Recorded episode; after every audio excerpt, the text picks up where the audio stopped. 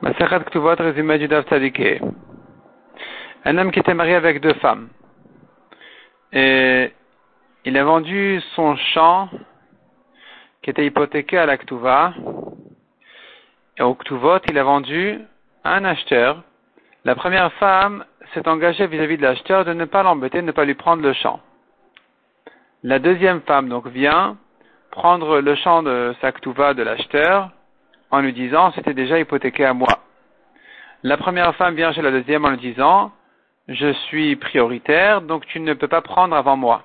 Donc elle prend, elle met dehors la deuxième. L'acheteur revient chez la femme et lui dit mais tu m'as promis de ne pas toucher le champ. Il reprend de la femme, de la première. La deuxième vient chez l'acheteur et lui dit mais c'était hypothéqué à Maktuva donc je le prends. La première à la deuxième, l'acheteur là, et ainsi de suite ainsi de suite, jusqu'à ce qu'elle s'arrange entre, jusqu'à ce qu'ils s'arrangent entre eux. La Gemara d'abord s'attarde un petit peu sur cet engagement là où une femme peut dire à quelqu'un, je te promets que je, je te, je te prendrai pas ce que mon mari t'a vendu, je te, je, même si c'était hypothéqué à moi, je, je ne te le prends pas. La Gemara dit, mais comment cet engagement là il est valable? D'abord, premièrement, il faut dire qu'il y a eu un kinyan. Si c'était qu'une parole, qu'une promesse, c'est rien du tout. De dire je me retire de ce champ, c'est pas valable même s'il y a eu un kinyan, la femme peut toujours dire je voulais faire plaisir à mon mari, donc j'ai pas pas voulu faire de problème. Ce qu'il a vendu, j'ai promis à l'acheteur que ça va, c'est une bonne vente. Mais en réalité, c'est pas sérieux. C'est pas que pour de vrai, j'ai abandonné ce champ. Je ne, je ne, veux pas euh, je ne veux pas le perdre. Et la Gemara ramène dessus une Mishnah qui dit qu'on peut écouter la femme effectivement. C'est un argument assez raisonnable. Répond la Gemara, c'est en fait une marloquette entre Rabbi Meir et Rabbi Houda. Est-ce qu'on accepte cet argument, oui ou non?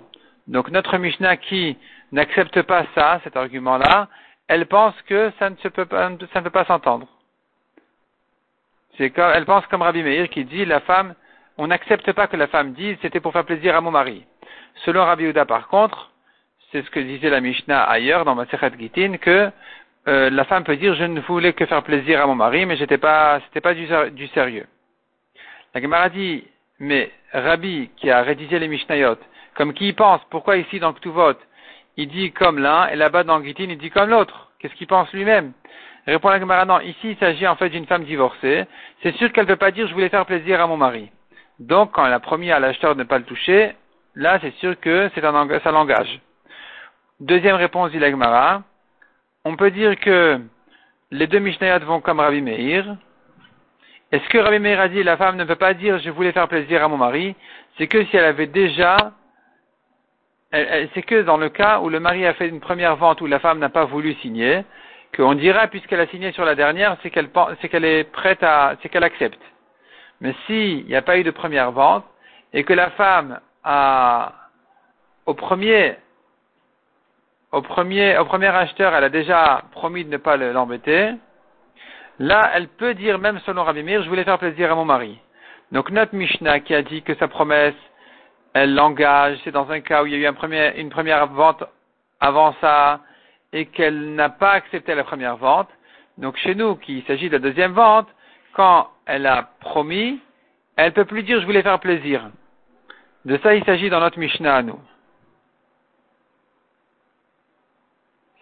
La ouvre un nouveau sujet maintenant. La demande, sachant que quelqu'un qui se fait rembourser, il ne peut prendre que des biens qui sont libres et pas qui ont été vendus. C'est-à-dire, s'il n'y a que, si tous les biens de l'endetté ont été vendus, il peut les prendre. Mais s'il en reste des libres, il doit, prendre des libres même si c'est des mauvais champs, des mauvais terrains. La question qui se pose, c'est dans le cas où ils se sont abîmés.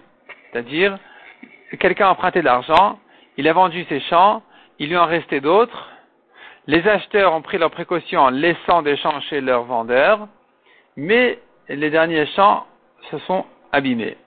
Maintenant, le prêteur, il vient, il cherche les terrains libres, il les voit abîmés, il va chez les acheteurs en leur disant, écoutez, c'est hypothéqué à moi.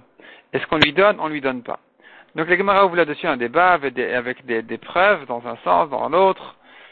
Euh, elle ramène les preuves, elle repousse. Finalement, la Gemara conclut qu'en principe, en principe, il peut prendre. le prêteur peut se faire rembourser les terrains vendus si les terrains libres se sont abîmés, sauf si vraiment c'est lui-même le prêteur qui s'est fait perdre à lui-même. C'est lui-même qui a négligé ses droits et ou qui les a abandonnés et qui s'est fait perdre à lui-même. Dans ce cas-là, effectivement, il ne pourra pas chercher des terrains vendus quand il en restait des libres.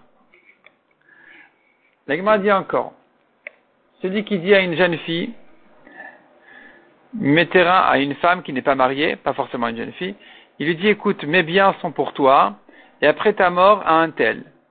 Si maintenant elle se marie, le mari prend tout. le mari est considéré comme un acheteur, puisqu'il y a ici un acheteur, alors le dernier ne peut plus rien prendre parce qu'il ne reste rien chez la femme. À sa mort, il ne reste rien. La Gemara en fait, c'est une marloquette à Naïm, et Rabbaye, il pense, comme Rabban Shimon Gamliel, qui dit que si ça a été vendu, ou bien que la femme s'est mariée, donc le, mari est considéré comme un acheteur, tout, a été perdu pour le dernier. Le dernier ne prend, ne prend plus rien.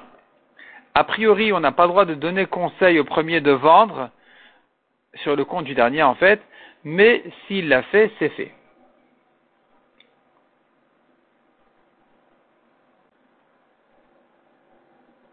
Encore une halakha dit Abaye. Si maintenant la femme était vendue, était, pardon, elle n'est pas vendue, et la femme était mariée au moment où il lui a donné le champ, en lui disant c'est pour toi et après ta mort à un tel, là il est en train de dire clairement, il est en train de laisser comprendre assez clairement qu'il ne veut pas que ça passe chez son mari après la mort de la femme, il veut que ça passe plutôt chez l'autre. Dans ce cas-là, le mari ne peut pas prendre et garder les champs pour lui-même après la mort de la femme.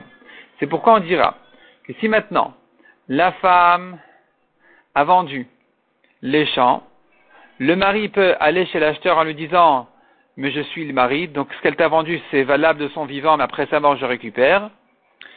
Et le dernier qui devait recevoir après la mort de la femme vient chez le mari en lui disant mais non, c'est pour moi, c'est pas pour toi, après la mort de ta femme c'était pour moi.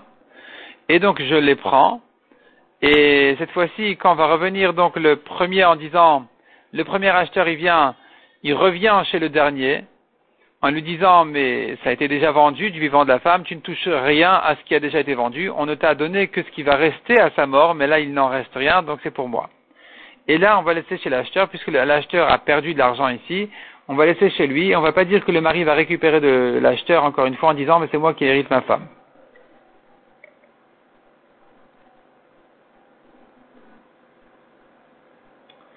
L'Egma ensuite ramène le dernier cas de la Mishnah, qui parlait d'un cas spécial où quelqu'un avait prêté de l'argent, il avait prêté disons 100, et celui qui a emprunté avait deux champs de 50-50.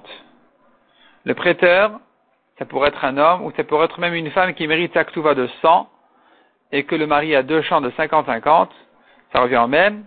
Lui, le prêteur ou la femme, a écrit au dernier, a promis au dernier acheteur qu'il ne va pas lui prendre son champ.